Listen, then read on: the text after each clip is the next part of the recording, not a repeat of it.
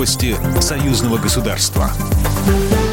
Здравствуйте, в студии Екатерина Шевцова. Президенты России и Беларуси Владимир Путин и Александр Лукашенко провели телефонные переговоры, сообщает пресс-служба белорусского лидера. В центре внимания оказались вопросы, касающиеся военного конфликта между Арменией и Азербайджаном на Горном Карабахе. В данной ситуации Россия и Беларусь считают, что конфликтующим сторонам нужно как можно скорее прийти к перемирию. Внутренняя повестка касалась открытия российской границы для белорусских граждан. Ранее в Минтрансе Республики Беларусь заявили, что не располагают конкретными сроками открытия границы. Данное решение будет принято приниматься, исходя из эпидемиологической обстановки. К слову, тема коронавируса также стала предметом разговора Владимира Путина и Александра Лукашенко. Выражена общая озабоченность ростом новых случаев.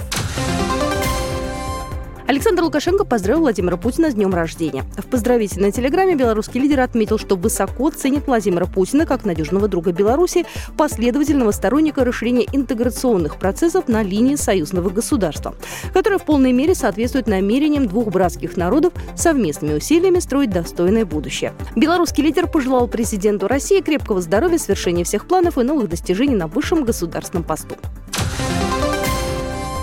У президента Российской Федерации Владимира Путина не планируется контактов с экс-кандидатом на пост президента Беларуси Светланой Тихановской. Об этом журналистам заявил пресс-секретарь российского лидера Дмитрий Песков.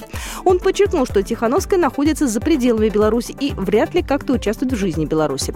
Также он отметил, что Россия не вмешивается в чужие внутриполитические процессы. Речь идет как о Беларуси, так и о Кыргызстане. Но сотрудничать и помогать этим странам Россия продолжит. Напомним, ранее Светлана Тихановская заявляла, что хочет встретиться с Владимиром Путиным, чтобы понять, почему он поддерживает Александра Лукашенко.